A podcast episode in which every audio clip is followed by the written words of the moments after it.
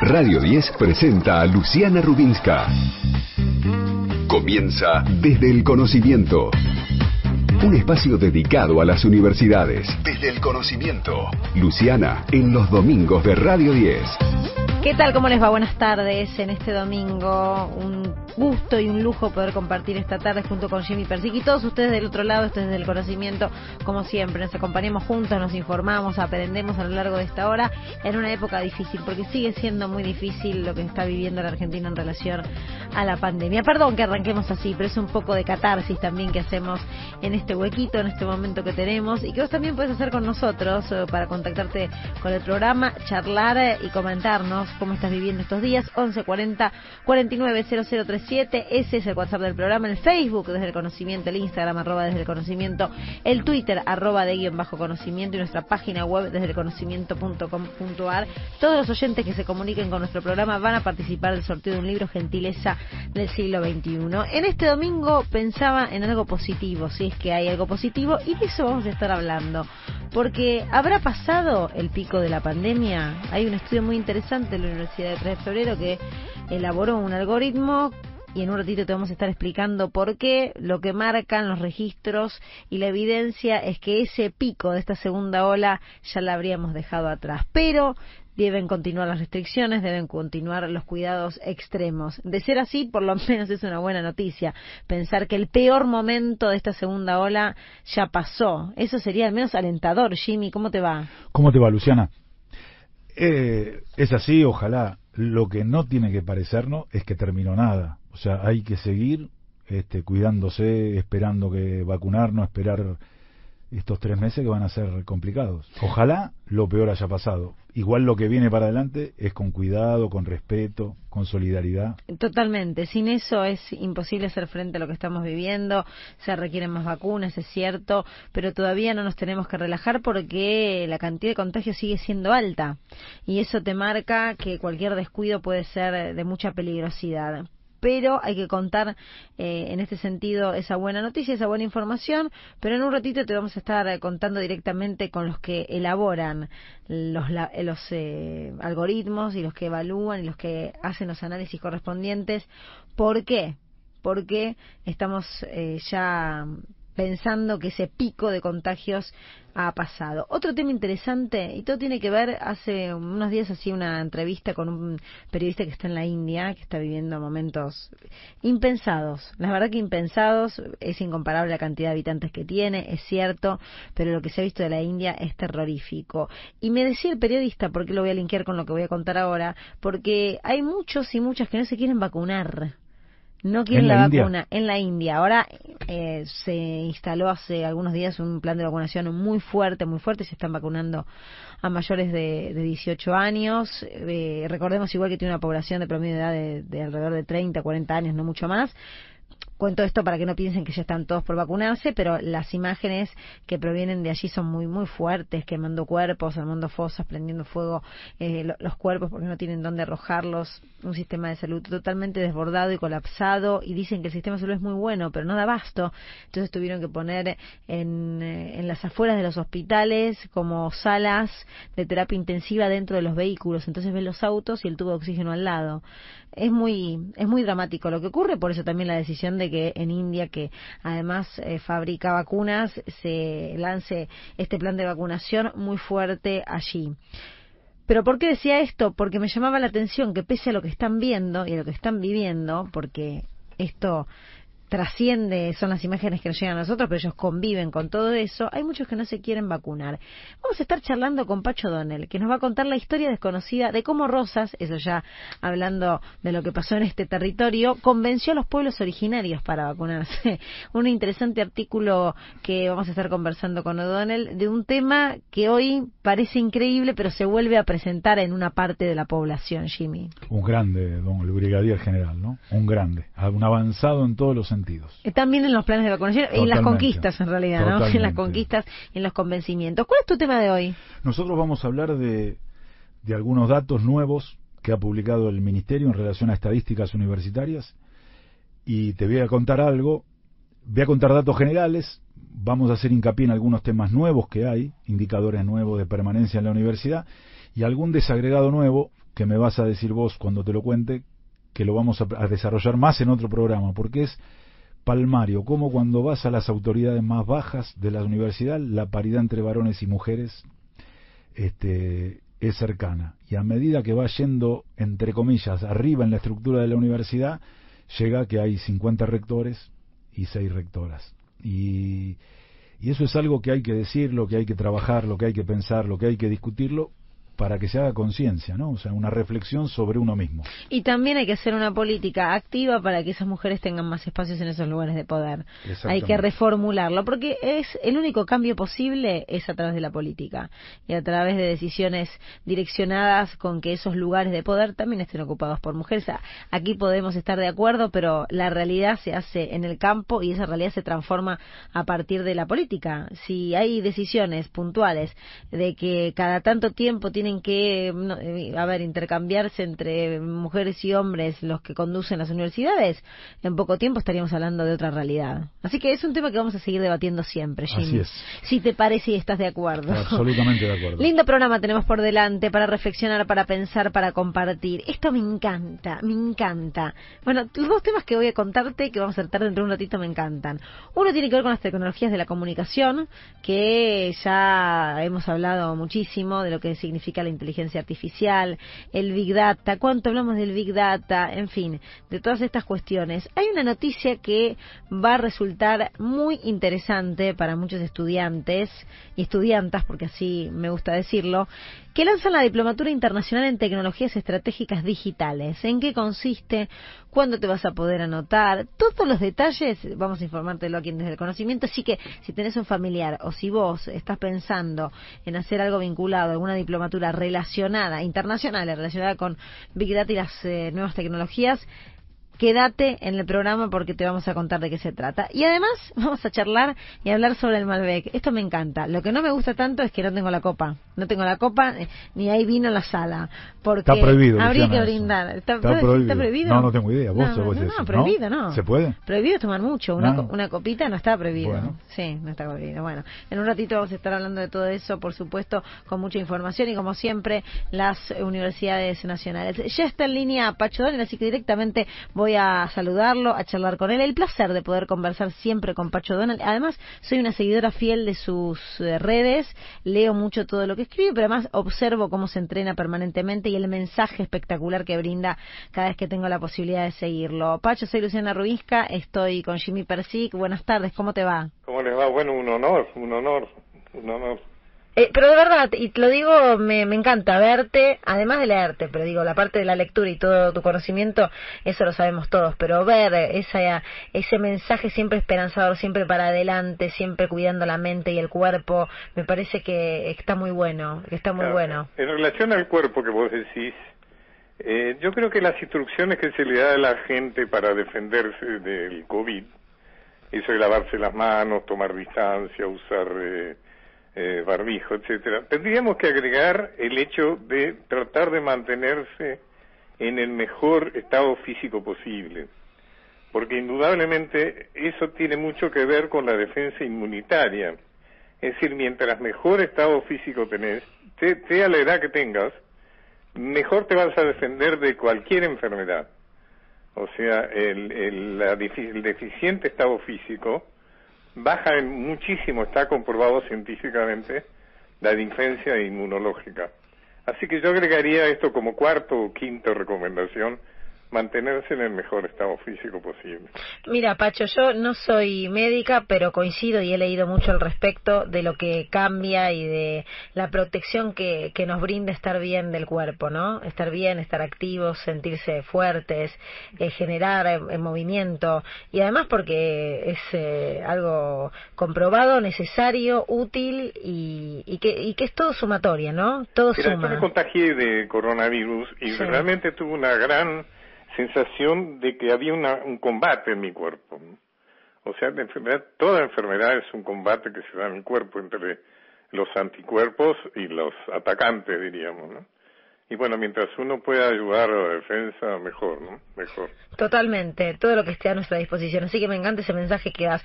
Pero te llamamos, entre otros temas, porque queremos conocer un poquito más de un artículo que, expusiste, que escribiste, acerca de la conquista que tuvo que hacer Rosas para seducir eh, a aquellas personas que debían ser vacunadas. ¿De qué se trató? ¿Desde cuándo viene este tema de, de la negación hacia las vacunas? Del trabajo, en este caso, que tuvo que hacer en su momento en su momento Rosas para convencer a los pueblos originarios de que deban vacunarse. ¿En qué consistió? Bueno, lo interesante que habría que decir es la buena relación que siempre tuvo Rosas con los pueblos originarios, que parte del hecho de que cuando él renuncia a su familia, cuando eh, se va de su familia y renuncia inclusive al apellido aristocrático que tenía, que era Ortiz de Rosas, y lo populariza, lo transforma en Rosas, eh, sus parientes, los Anchorena, los que lo albergan, lo mandan a administrar estancias en la frontera con el indio.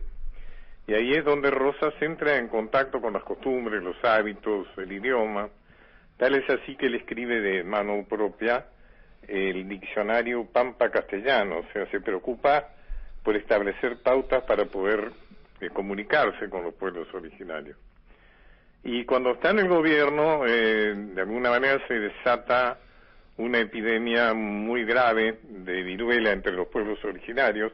Recordemos que la viruela fue una gran pandemia mundial con un alto nivel de letalidad que llegaba a más del 30% y que además causó estragos en los pueblos originarios porque los americanos no conocían la viruela, es decir, la viruela fue importada por los conquistadores y los colonizadores europeos con lo cual fue una mortalidad enorme. El 80% de los americanos que se contagiaban de viruela eh, morían, ¿no? O sea, realmente fue un, desastre. Hola Pacho, buenas tardes. ¿Cómo te va? Jimmy Percy. ¿Cómo estás, Jimmy? La cuestión es que entonces eh, Rosas eh, se plantea la necesidad de vacunar a los pueblos originarios, pero se encuentra con la dificultad de que los por, los pueblos originarios, los indígenas, creen en sus hechiceros, en su propia medicina. Y, entonces había que convencer. Hola, hola. Hola, acá estamos, sí, Pacho, estamos escuchando atentamente. Entonces había que convencerlos. Y Rosas utiliza eh, distintas estrategias. Una de ellas es la de vacunarse él mismo ante una cantidad importante de, de caciques y de hombres de los caciques y otra fue la siguiente, fíjate vos qué interesante. Lo que Rosas, que tiene mucho que ver con la conquista del desierto de Rosas, tan distinta a la de Roca, eh, Rosas entiende que los malones, que eran muy temibles para los cristianos, digamos, ¿no? para los blancos, no se debían a que los indígenas fueran malos, sino a que necesitaban, necesitaban ginebra, tabaco, abrigo, animales y entonces la posibilidad que tenían eran arrebatárselos a los cristianos, como ellos lo llamaban. Entonces Rosas se los daba, con lo cual terminó con los malones, o sea, Rosas les daba aquello que los indígenas necesitaban.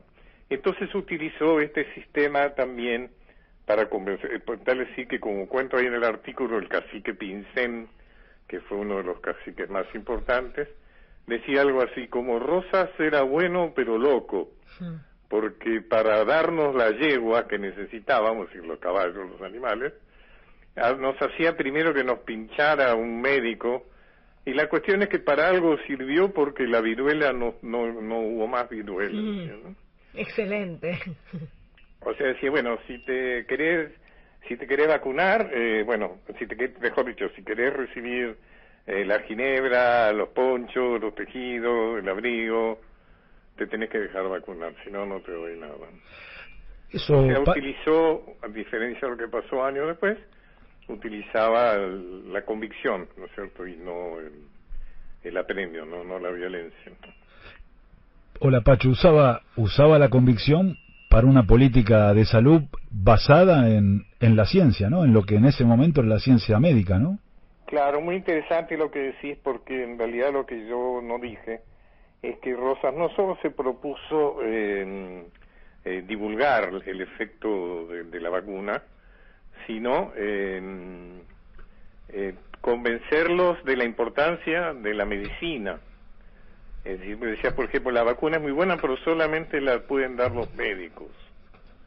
Eh, son los únicos que saben cómo hay que hacerlo. O sea, él los convencía de reemplazar, digamos, a su medicina eh, tan primitiva por la ciencia médica en lo que había llegado hasta entonces. Pacho, esa vacuna era el antivariólica, era que, que tenía que prender, ¿no? Tenía, había una marca, había hay una historia con eso, ¿no? También. es el médico el que tiene que seguir el desarrollo, con la evolución, digamos, ¿no? No puede ser otro que el médico. ¿Vos sabés de dónde viene la vacuna antivariólica? No. Resulta que había un médico inglés muy observador que fue Edward Jenner, que, que estaba trabajando el tema de la viruela, que fue una pandemia terrible y descubrió que las mujeres que ordeñaban vacas no se contagiaban de viruela, fíjate vos. Las mujeres que estaban en contacto con las ubres de las vacas no se contagiaban de viruela. Entonces se puso a investigar y se dio cuenta que hay una viruela atenuada de las vacas, que es la cowpox, que es de la que se contagiaban las mujeres que las ordeñaban. Y esas mujeres quedaban inmunizadas a la smallpox, que era la, la viruela de los de las personas, ¿no es cierto? La gravísima viruela de las personas. Y a partir de ahí nació la vacuna, por eso se llama vacuna, porque viene de la vaca, ¿no es cierto? Mira qué interesante. Eh, fíjate vos cómo una observación eh, puede producir tal avance ¿no? en la ciencia. Y fíjate vos que la, actitud de Rosa, tan humanitaria, fue muy celebrada, tal es así que la sociedad jeneriana, que es la sociedad eh, fundada en homenaje a Edward Jenner, le da un premio, lo distingue muy especialmente por la, por la vacunación de, de los pueblos originarios. Es impactante, la verdad que es impactante. Es impactante que pese al paso del tiempo, hoy también haya que realizar eh, políticas fuertes de comunicación y de convencimiento para un sector eh, antivacuna, ¿no? No lo digo solo en Argentina, hablo a nivel mundial. Yo recién contaba lo de la India, que me llamaba la atención que pese a lo que están viviendo, hay todo un sector que no se quiere vacunar. ¿Cómo se explica desde, desde lo histórico, desde las acciones? desde la realidad que, que todavía haya esa desconfianza o existe esa desconfianza? Bueno, yo creo que eso tiene que ver mm, por distintos motivos, ¿no? Me parece, ¿no? Una es hábitos, costumbres, religiones. Fíjate vos que hay religiones que prohíben la transfusión de sangre, por ejemplo, ¿no? Que dejan morir a gente porque sienten que, que es eh, antirreligioso transfundir sangre, ¿no? Y después hay temas psicológicos, ¿no? Hay temas, eh, no sé, hay gente que se niega a hacer lo, que debe hacer, ¿no? No sé, hay cosas que tienen que ver con, con el pinchazo, no sé, debe haber muchos, muchos aspectos psicológicos también relacionados con eso. ¿no? difícil de comprender. Pacho, siempre el placer de charlar con vos y de aprender todos los días un poquito más, en este caso la historia de Rosas y la vacunación. Gracias. Los valoro mucho a los dos y para mí es un honor que me hayan llamado. En serio, ¿eh? lo digo en serio. para nosotros también. Pacho Donel, historiador, crack, entre los crack, que además explica con tanta facilidad. Eso es lo que más me gusta, que tiene un don docente tan potente que se puede entender a la perfección. Gracias, Pacho, por todo. Estás escuchando Desde el Conocimiento, un espacio hecho por los que saben de lo que hablan. Hasta las 18, Desde el Conocimiento, en Radio 10. Seguimos desde el conocimiento con eh, aportes de las universidades nacionales siempre presentes aquí en nuestro programa. Investigadores de la Universidad Nacional de La Plata logran transformar los residuos de la soja en productos de alto valor nutricional.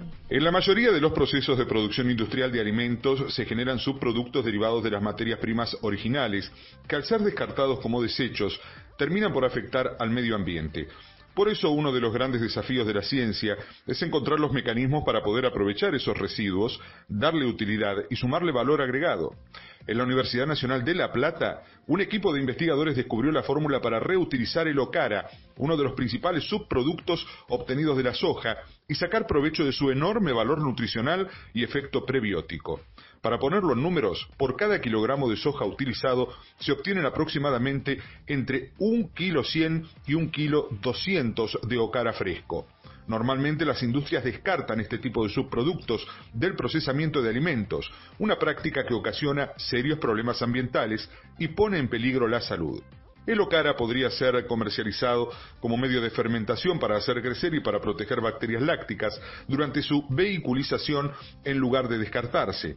Para que las bacterias ejerzan su efecto probiótico, deben llegar en concentraciones adecuadas, en este caso para su lugar de destino, luego de ser consumidas, claro. En otras palabras, las bacterias lácteas antes de llegar al intestino deben superar diferentes factores que afectan su viabilidad, como ser el procesamiento y almacenamiento de los alimentos y el pasaje a través del tracto gastrointestinal. Esto representa un importante punto de partida para el diseño estratégico de productos factibles de llevar a escala piloto o industrial. Estás escuchando desde el conocimiento con Luciana Rubinska en Radio 10. Mauro Berchi es licenciado en Ciencias de la Comunicación, eh, especialista en tecnologías de la comunicación y nos va a contar de qué se trata, en qué consiste la Diplomatura Internacional en Tecnologías Estratégicas Digitales, todo eso que escuchamos hablar de inteligencia artificial y técnicas de Big Data. Mauro, ¿cómo te va? Hola, ¿cómo están? ¿Bien? Nosotros muy bien y contentos y con expectativa de, de este lanzamiento para mucha gente que está interesada. ¿De qué se trata?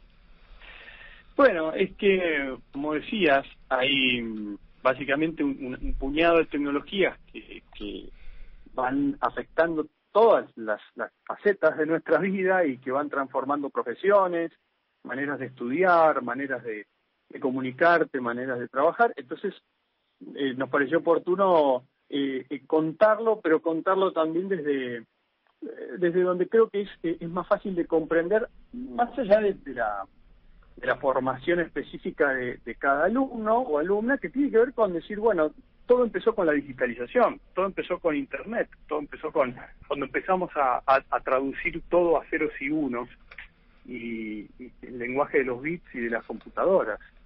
Y, si hoy, este, digamos, todo, todo a caballo de la pandemia, digamos, se volvió este, una cosa mediada por tecnología, tiene que ver con esa posibilidad, con encontrar, haber encontrado a posteriori, digamos, este, inteligencia artificial y, datos, eh, dejar una huella digital que, haga que, todo lo que hacemos este, pueda ser, en la medida en que puede ser este, traducido a ese lenguaje, entonces cobra unas velocidades y unos y, tiene unos virajes este, inesperados y muy locos. Eh, Mauro, ¿quiénes pueden eh, acceder a esta diplomatura internacional? ¿Cuánto tiempo dura? ¿Qué requisitos eh, hay que tener? Bueno, primero, en, principio ser graduado de alguna, en principio lo pensamos como para quienes cursaron y, aprobaron humanística. Parece que psicólogos, abogados, sociólogos, antropólogos, historiadores, contadores, y y sobre todo profesiones que giran alrededor de la gestión de la información, que son los que ahora ven que hay este, herramientas digitales que de pronto automatizan tareas, entonces hay software para, para cada una de las cosas que se puede hacer, y por otro lado encuentran que su creatividad necesita ser eh, alimentada, eh, tanto como, como de pronto necesitan comunicarlo mejor, lo que hacen. Pero sí o sí la exigencia es haber terminado una carrera universitaria o haber... es un estudio posgrado. Ah, bien. Claro, claro, es un estudio de posgrado. Bien, de cualquier carrera universitaria, o no, o, recién decías, o, o, relacionada, o sea, sí o sí tiene que estar relacionada con las humanísticas, o uno imagina que va a haber mayor tendencia a anotarse y a querer hacer ese posgrado aquellos que, que, que estuvieron en esa, que eligieron esa rama, pero ¿es condición? No, no, no. Eh, te contaba lo que me parece que son perfiles más afines, claro. pero sí lo que es condición desde el punto de vista curricular, por cuestiones normativas, es eh, tener un título de grado, hmm. porque es un estudio de posgrado. Pero después digo, por supuesto, si alguien hizo exacta, si es un físico y tiene ganas, está perfecto, o es un médico o lo que fuere. Sospecho que por el enfoque eh, está más cerca de eh, que piensan las cuestiones desde ese lugar, porque, porque yo como director le doy esa impronta desde es humanizar siempre un poco la tecnología, poder pensarla, entender que nos transforma, pero entender que hay una esencia que, en definitiva es la del ser humano y sigue y que, y que, y que solo va cambiando quizá un poco de envoltorio, pues a veces uno al fin del camino tiene esa mirada, ¿no? También. Interesante, entonces, eh, muy pero muy interesante. ¿Cuándo se puede empezar a cursar? La, la diplomatura lanza el 7 de junio y termina en la primera semana de diciembre.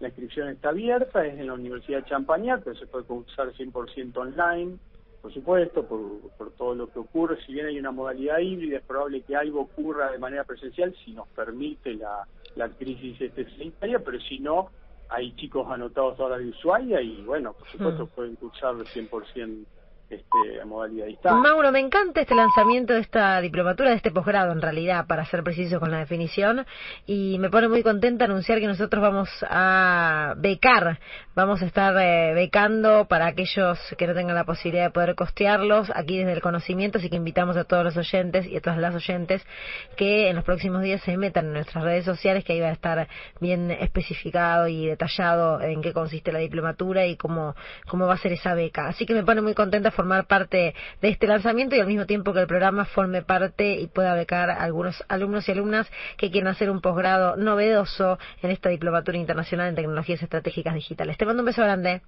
Bueno, bueno, muchas gracias, por supuesto, gracias por acompañarme y acompañarnos a la universidad, este, muy, muy agradecidos por ustedes y, y bueno, saben que cuentan conmigo. Un abrazo. Mauro Berchi, licenciado en Ciencias de la Comunicación, especialista en tecnología de la comu- comunicación, nos contó de manera muy, muy interesante en qué consiste la, el posgrado a realizarse en tecnologías estratégicas digitales. Hasta las 18. Escuchala a Luciana Rubinska en Radio 10. No paran de llegar mensajes, esto es desde el conocimiento, nos informamos juntos aquí también hasta las 6 de la tarde. Nuestras vías de comunicación siempre abiertas y disponibles para escucharte, para escucharnos 11 40 49 0037, el Facebook desde el conocimiento, Twitter arroba de guion bajo conocimiento, Instagram arroba desde el conocimiento y nuestra página web desde el conocimiento.com.ar. Metete en nuestras páginas donde está todo el material que vamos construyendo día a día, está subido a nuestras redes sociales. Y desde allí también atención porque va a haber información de becas, así que estudiantes, atención con las redes sociales desde el conocimiento porque seguramente te va a interesar y mucho las becas que vamos a estar eh, ofertando y ofreciendo en las redes, eh, tanto en Twitter como en Facebook como en nuestra página, así que permanece conectado también con nosotros. Momento de información, otro de los aportes de las universidades, una investigación de la Universidad de José Cepaz muestra el impacto de la pandemia en el mercado de trabajo. La Universidad Nacional de José Cepaz lleva adelante una investigación que muestra el impacto de la pandemia en el mercado del trabajo. Se trata de una labor llevada adelante por el Instituto de Estudios Sociales en contextos de desigualdades de la Universidad Nacional de José Cepaz, con financiamiento del Ministerio de Ciencia, Tecnología e Innovación de la Nación, en articulación con las carteras provinciales de Trabajo, Ciencia y Mujeres, Políticas de Género y Diversidad Sexual. La investigación ya cuenta con tres informes publicados. Los principales indicadores del mercado laboral de la provincia de Buenos Aires se vieron fuertemente impactados por los efectos de la pandemia durante el segundo trimestre del 2020, tanto respecto al primer trimestre del mismo año como al compararlo interanualmente con el segundo trimestre del 2019. En otros aspectos, el informe da cuenta de una significativa reducción de la población ocupada durante este periodo en la provincia. En este sentido, el 73% de quienes dejaron de estar ocupados en el segundo trimestre, sea porque pasaran a ser desocupados o inactivos, corresponde a quienes se desempeñaban en actividades no habilitadas para llevar a cabo sus tareas en sus lugares habituales de trabajo. Esta tendencia se profundiza en el caso de las mujeres, ya que la reducción en la cantidad de ocupadas se dio en un 84% en aquellas que se desempeñaban en sectores no habilitados, mientras que en el caso de los varones esta proporción fue del 63%. El tercer informe analiza las políticas públicas adoptadas en este contexto por los gobiernos nacional y provincial. En este punto se destacan dos grandes dispositivos de contención de la cuestión social y productiva, el IFE y el ATP, que cubrieron a 11 millones de personas y a más de 250.000 empresas. Este domingo lo pasás con Luciana. Desde el conocimiento. Luciana Rubinska en Radio 10. ¿Cuánto hablamos eh, durante la pandemia de las curvas, de la cantidad de contagios, del reporte diario, que estamos permanentemente atentos a esos números que condicionan y que preocupan en la República Argentina porque siguen siendo altos? Sin embargo, hay un dato, un dato esperanzador, que eso no significa que es que implique que nos tengamos que relajar, pero sí que habríamos atravesado ya el pico de esta segunda ola. ¿Y cómo se llega a esa conclusión? Por un, un algoritmo, por un modelo que desarrolló la UNTREF, investigadores de la UNTREF, que estudian el análisis de esos comportamientos y de esas variables, y lo que nos está diciendo es que ese pico ya pasó en la República Argentina, siempre y cuando se mantengan las restricciones en la movilidad. Vamos a tomar contacto con el ingeniero Néstor Barraza, que es doctor en Ingeniería y profesor de la Universidad Nacional de 3 de Febrero, uno de los ideólogos de este algoritmo que nos va a explicar de qué se trata. ¿Cómo le va? Soy Luciana Rubinska. Néstor, ¿cómo anda? Bien, ¿qué tal? Buenas tardes, ¿cómo te va? Muy buenas tardes. Bueno, ¿de qué se trata el, algoritmo? Y profundice un poco más acerca de lo que yo más o menos mencioné en el enunciado. Ok, sí. Eh, nosotros lo que elaboramos es un modelo matemático de de una epidemia, digamos, como se propone una epidemia, lo hemos aplicado al, COVID. Y el modelo lo que hace es, eh, bueno, mediante un sistema de, ecuaciones, eh, obtiene una, una curva de, contagios en función de los datos ingresados, ¿no? O sea, imagínate que los reportes diarios son oscilaciones, ¿no? Un poco más arriba, más abajo, son fluctuaciones el modelo ajusta una curva que corresponde a lo que sería la, propagación de la epidemia y eso permite medir la velocidad de propagación, que eh, en cualquier epidemia siempre va creciendo al principio hasta que se llega a un pico de contagios y después empieza a disminuir. ese pico de contagios depende de eh, la movilidad social del momento. ¿no? O sea, cuando fue la primera ola había unas cuantas restricciones, había más restricciones que ahora, por eso se dio el, pico con una magnitud menor y ahora que tenemos eh, una movilidad mayor que en ese momento, eh, bueno, el pico es de mayor magnitud. Eh, ¿qué, qué, evaluación hicieron en provincia, en capital, en general? Eh, fechas como el primero de mayo y el 30 de abril, ¿no? Habrían sido los picos. Eh, repito, no es para alentar tampoco a que la gente en este momento salga a, a, descuidarse, porque esto eh, es así y se mantendría así siempre y cuando continúe la misma modalidad de cuidados. Si no, habrá, habrá nuevo pico. Esto es así. Absolutamente, digamos, el, haber llegado a, un pico máximo de contagios implica que uno está en, uno transitó la mitad de, la epidemia, ¿no? Porque ahora hay que bajar, digamos, esa, toda esa subida ahora hay que bajarla gradualmente. Va a ir bajando en la misma medida en la, que subió, como vos bien decías, eh, mientras se mantengan las mismas condiciones de, de movilidad. Si de pronto ahora todos nos sacáramos el barbijo y empezamos a salir este, volver a las 2 de la mañana, lo que sucedería es que la velocidad de contagio volvería a aumentar y nos estaríamos yendo a un, a un segundo pico. ¿no? O sea, hay, que mantener las condiciones de movilidad y esperar que los casos eh, empiecen a bajar de a poco. Eh, es interesante y también es impactante cuando uno lee eh, contagios cada tres segundos. O sea, e, e, eso es lo que terminó eh, llevando esos, esa velocidad de contagios al pico, de tres segundos, de seis segundos, dependiendo si es ciudad o provincia. ¿Qué, ¿Qué nos tendría que hacer dimensionar de este, este valor, este número? Mira, el, el indicador surge del modelo nuestro, así como el, los modelos SIR proveen el número de reproducción efectiva, el famoso RT, como una manera de medir el progreso de la enfermedad, del modelo nuestro lo que se obtiene es una medida de la velocidad de propagación con ese con esa forma de medir, ¿no? con esa métrica, que es el tiempo entre contagios. Fíjate que cuando fue la primera ola, por ejemplo, el pico de la primera ola, eh, hubo un contagio cada 5,14 segundos.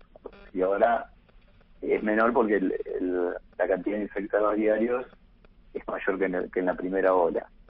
Y bueno, son indicadores eh, que sí asustan un poco. En realidad, si vos haces el, inverso de esa medida, te da eh, un número aproximadamente a 27.000 infectados en un día, ¿no? que sería el valor del, eh, del pico. En la provincia de Buenos Aires eh, el valor es de 6, eh, algo, no me acuerdo exactamente. 12, lo tengo acá, 6,12. Eh, bien, perfecto. Y en, en Cava 24,51. O sea, el, nosotros medimos la velocidad con, con ese indicador, ¿no? que es el tiempo medio entre contagios. Eh, un gusto poder charlar con vos, aprender un poquito más y saber de dónde salen esos números que aparentemente son alentadores, siempre y cuando, reiteramos, se mantenga esta restricción en la movilidad eh, y del alivio de pensar que ya atravesamos el pico de la segunda ola. Gracias. Por nada, un gusto, hasta luego, buenas tardes. Paso a quien desde el conocimiento, Néstor Barraza, que es doctor en ingeniería, uno de los ideólogos de este modelo matemático, de este algoritmo que permitió y que permite evaluar cuándo estamos en el pico, cuándo pasó el pico en eh, plena pandemia. Lo que pasa en las universidades se escucha en la radio. Desde el conocimiento hasta las 18. Luciana Rubinska en Radio 10. No estoy sola en Radio 10, estoy siempre con Jimmy Persic, que nos acompaña todas las tardes y que además todas las tardes trae su clásica columna para seguir aprendiendo sobre el sistema educativo. ¿Qué te traes hoy? Bueno, Luciana, te voy a contar una, una novedad que surgió recientemente. El Ministerio publicó la, la síntesis de, de información estadística. Un dato, son datos importantísimos de, de la universidad, de, de estadísticas universitarias que se mantienen hace muchos años, que, que en el gobierno de Macri se habían dejado de, publicar, y se habían dejado de publicar por cuestiones, aunque te parezca raro, por cuestiones este, ideológicas, porque no les gustaba que hubiera tantos profesores y tantos no docentes, parecía que era un, símbolo de, de ineficiencia de la Universidad Argentina la cantidad de personal que tenía. Este, y entonces por eso no se publicaban las estadísticas. Hace dos años lo empezamos a publicar, el año pasado se publicó el primero, este año publicamos la semana pasada, se puso online. Y están los datos agregados, pero también están para los investigadores que lo soliciten los datos desagregados para que ellos lo puedan, lo puedan trabajar. Y son datos interesantísimos que habla de un sistema universitario que está vivo, que tiene crecimiento, que se mueve, que se mueve en la dirección correcta, este, lo encuentran en, nuestras redes sociales, lo encuentran en la página del Ministerio. Eh, yo te doy algunos datos que son importantísimos. 2.343.500 estudiantes cursándose en carrera de grado y de, y de pregrado, ¿no? Y de posgrado. Este, 11.245 carreras de pregrado, grado y posgrado en la Argentina. 131 universidades públicas y privadas hay un, crecimiento de, del 5,3% de la matrícula eh, en los últimos dos años. Este, en 2018 2.227, este año, te lo acabo de decir, 2.343 estudiantes, de, lo, de los cuales, dato único, este, orgullo de la Argentina, 770, perdón, 79,6, casi 80% cursan en las universidades públicas, carrera de grado, pregrado y posgrado. El 23,2, un crecimiento también muy importante, no de año a año, sino en las últimas décadas, este, de los inscritos en carrera de, pregrado y grado opta por carreras vinculadas a la ciencia o la tecnología, un crecimiento de casi este, 5 puntos en los últimos cuatro años. Eh, dato que nos preocupa en este programa, que a vos te preocupa, que nos preocupa a todos. 58 6% de las estudiantes son mujeres, el 61,2% son, son egresadas. No es una diferencia sustantiva, pero marca una tendencia. Hay más mujeres y las mujeres egresan más. Un dato también que discute con esa, esa idea de que como la universidad no tiene examen de ingreso, este, no sabemos quién está y quién no se recibe. Mira, el 61,6% de los estudiantes que que empieza un año, al otro año lo encontramos en la, en la universidad. Y al otro, este, 38 que no lo encontramos, el 22,7 está en lo que llamamos la tasa de cambio entre ofertas académicas. Son chicos que no, que no siguen esa carrera, se, se inscribieron en licenciatura en letras, al otro año no están en la licenciatura en letras, pero aparece su, su inscripción en, una licenciatura en historia, en una carrera de periodismo o estudiando la licenciatura en física. Eh, casi el, el 83% continúa en la universidad, el 61 en la misma carrera, el 22,7 este, se anota se anota en otra carrera. Casi el, el, el 39,6, casi el 40%, 39,6 se recibe en los años planteados en el, en el plan de estudio con una característica, que en la Argentina la, los planes de estudio no tienen en cuenta este, que la mayoría de los chicos argentinos tiene que trabajar, estudia y trabaja, este, y eso y eso es un, un tema muy muy importante. Dos discusiones o tres que te quiero plantear para cerrar hoy y todos estos datos los encuentran en la en la columna. Eh, casi 100.000 estudiantes este, son extranjeros. Este, 87.000 en carreras de, de pregrado y grado, 13.260 en carreras de, de posgrado. 67.000 de los que están en la carrera de pregrado en, en las universidades públicas, 20.000, 19.300 en las universidades privadas. O sea, el 4,3% del total de estudiantes son, son extranjeros. Eh, pero fíjate qué diferencia, el 4% en carreras de pregrado y grado, el 8,5% en carreras de posgrado que son aranceladas. En las universidades públicas, el 3,9% en carreras de pregrado y, grado y el 4,4% en, en universidades privadas. Por tanto, esta discusión de que los extranjeros le sacan los lugares a nuestros chicos es una discusión, yo creo que es una discusión que solo hay que darla y se da en algunas universidades en las carreras de, de, medicina. Segunda novedad que la venimos planteando desde hace años, ¿no? Desde el, perdón, desde que empezó el programa. Participación este, porcentual de, las, de la educación a distancia, ¿no? El 93,3% de la educación este, en la Argentina era presencial. El, el, eh, en, el, en el sector estatal, mayoritariamente, este, ese 7%, el 66% este, es en la, de ese 7%, el 66% en las, en las universidades privadas, el, en las universidades públicas, perdón, en las universidades privadas, el resto en las, en las universidades públicas. Y, y el último dato que vamos a preparar otro programa con estos datos nada más, que son este, importantísimos. Fíjate lo que lo que te voy a, a plantear, ¿no? Eh, autoridades. Eh, en docentes, el 101.000 docentes, perdón, 70.000 docentes mujeres, 69.000 docentes varones. Igualdad. En preuniversitario, 66.000 más tarea de cuidado, pareciera ser. 66.500 mujeres, 4.400 varones. Hay algo ahí, ¿no? Autoridades superiores, 1.800 mujeres, 2.457 varones. O sea, están en igualdad de condiciones en, en, los docentes. Hay más docentes femeninas en las escuelas preuniversitarias que en, que en la que varones y hay casi un 40% más de este, autoridades varones que de autoridades mujeres. 50 rectores o presidentes son varones, 6 son mujeres.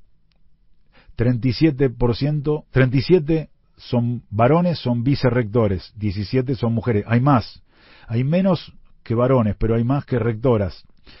Secretario de universidad, ya la relación cada vez se estrecha más, 408 varones, 204 mujeres.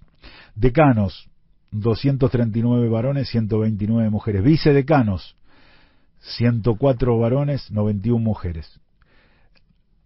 Eh, secretario de facultad, 1038 varones, 854 mujeres. A medida que hay que ir, entre comillas, para arriba en la, en la escala este, de las autoridades universitarias, los varones tenemos más posibilidades que las mujeres. En un universo que está conformado por más chicas, estudiantes, más graduadas, estudiantes, igualdad de cantidad de varones y mujeres a cargo de, la docencia, la investigación y la extensión, a medida que llegamos a, a las autoridades, eso va, va disminuyendo. Síntesis de, de, una universidad argentina que está en crecimiento, que vive, que tiene este, crecimiento en cantidad de estudiantes, en investigación, en extensión, en complejidad. Este, para, para el público en general y para los investigadores también. Hasta las 18. Escuchala Luciana Rubinska en Radio 10. Seguimos en Desde el Conocimiento y es momento de brindar. Siempre es bueno brindar con Malbec. Bueno, para los que nos gusta el vino, en realidad el Malbec y para los argentinos es una delicia. ¿Por qué vamos a hablar de esto? Porque científicos lograron analizar por primera vez, muy bien, la diversidad genética cloral del Malbec a gran escala, estudiando más de 200 vides de Argentina y Europa. ¿De qué se trata? Vamos a tomar contacto con Diego Lijavetsky, que es eh, director del grupo de genética y genómica de Instituto de Biología Agrícola de Mendoza. Diego, ¿cómo te va? ¿Qué tal? Eh, buenas tardes. ¿Qué tal? Muy buenas tardes. Bueno, ¿de qué se trata? ¿De qué se trata este estudio eh, genético clonal? Mm, bien. Te cuento, así, a grandes rasgos, eh, lo que nosotros conocemos como Malbec, digamos, no es un varietal, o sea, es un varietal, pero no es un, no tiene una genética uniforme y única, digamos es el producto de una gran diversidad que se fue generando en los 170, 180 años desde que se trajeron las primeras plantas de Malbec a la Argentina. nosotros justamente lo que quisimos hacer eh, es estudiar cómo es esta diversidad genética y de alguna manera eh, intentar asociarla con la historia de las distintas plantas que se encuentran hoy en la Argentina. ¿Y a qué conclusiones, eh, ya sé que hay poco tiempo, pero cuáles son las conclusiones que, se sacaron a partir de, estos estudios? Bien, a ver, las primeras conclusiones que se sacan eh, son que eh, existe una relación muy clara entre las plantas que se han cultivado en Argentina desde un inicio o digamos a grandes rasgos por los por los digamos la información histórica que nosotros tenemos es que existe una, una gran relación entre las plantas que están hace más de 70, 80 años en Argentina, esas las podemos diferenciar bien, las, las hemos denominado como un linaje argentino, y luego estas plantas pueden ser bien diferenciadas de aquellas plantas que eh, o nunca estuvieron en Argentina o que hace muy poco tiempo, digamos... Digo, perdóname, cuando decís bien diferenciadas, ¿es que después eso que se convierte en vino, el vino es diferente? Mm, no, no, no. A ver, eh, o sea, quiero decir, mm, es posible, sí, pero hay que tener en cuenta siempre que hay eh, la uva es la materia prima, sí. Eh, que las uvas que se cultivan de por sí pueden tener, digamos, diferencias genéticas entre entre los distintos clones, por ejemplo, pero también existen luego eh, diferencias eh, eh, ambientales, por ejemplo, ¿no? A ver, ecológicas. Si el mismo clon, aunque sea de, genéticamente idéntico, se cultiva en, lugares diferentes, eso hace que se manifieste de alguna manera de manera diferente. Y luego, por supuesto, entra la mano de enólogos y enólogas que con esta misma materia prima consiguen muy diferentes vinos, digamos. Pero nosotros sobre lo que trata, sobre lo que trabajamos es sobre identificar cómo es justamente la identidad de esta materia prima, mm, que luego, bueno, se convierte en el vino que nosotros tomamos. ¿Y qué es lo que queda por estudiar? Queda mucho, ¿no? Pero digo, los próximos, los, próximos pasos. Queda, queda, mm, sí, la verdad que queda mucho. Eh, una de las principales cosas que a nosotros nos gustaría estudiar y que en, eso estamos trabajando en este momento es eh, eso que yo te mencionaba y que sí está relacionado un poco con lo que vos preguntabas, y es que esta diversidad genética de alguna manera impacta en eh, una diversidad eh, fenotípica, es decir, en una diversidad de cómo se expresan estas diferentes plantas. Esto es eh, porque hay, digamos, claramente genotipos que tienen diferentes colores o, presentan matices en el aroma o, distintas tipificaciones y nosotros lo que queremos estudiar es cómo esta diversidad genética se asocia con esta diversidad eh, fenotípica, en esta diversidad que, es lo que, cómo se presentan, cómo se ven las plantas. ¿Y eso cuánto tiempo más eh, va, a llevar? ¿Cuánto estudio? Bueno, siempre hay que tener en cuenta que eh, los alcances de las investigaciones que uno puede hacer están acotadas en tiempo, pero sobre todo están acotadas en financiación. Entonces, este, y, y, que lo que nosotros podamos investigar, nosotros, por ejemplo, trabajamos, eh, gran parte del trabajo que hacemos está, mm, hacemos, eh, sobre todo este trabajo, por ejemplo, es una colaboración en donde participa el INTA, participa el Vivero Mercier, participan colegas de, del Instituto de la Ciencia de del Vino de España, pero nosotros, el, el, eh, digamos, como, como principal herramienta estamos utilizando unos clones que son del de, Vivero Mercier. Y estos son 27 clones. Y nosotros mm. podemos estudiar estos 27 clones y podemos sacar conclusiones sobre estos 27 clones. Pero siempre va a estar acotado. Claro. Eh, Bien. Entonces, la, la, diversidad es muy grande, eh, no solo en Mendoza, sí, en todo el país e inclusive más allá de, del país. Seguirán estudiando y nosotros seguiremos contando eh, de qué se tratan esos estudios. Así que en cualquier momento eh, volvemos a brindar. Diego, gracias.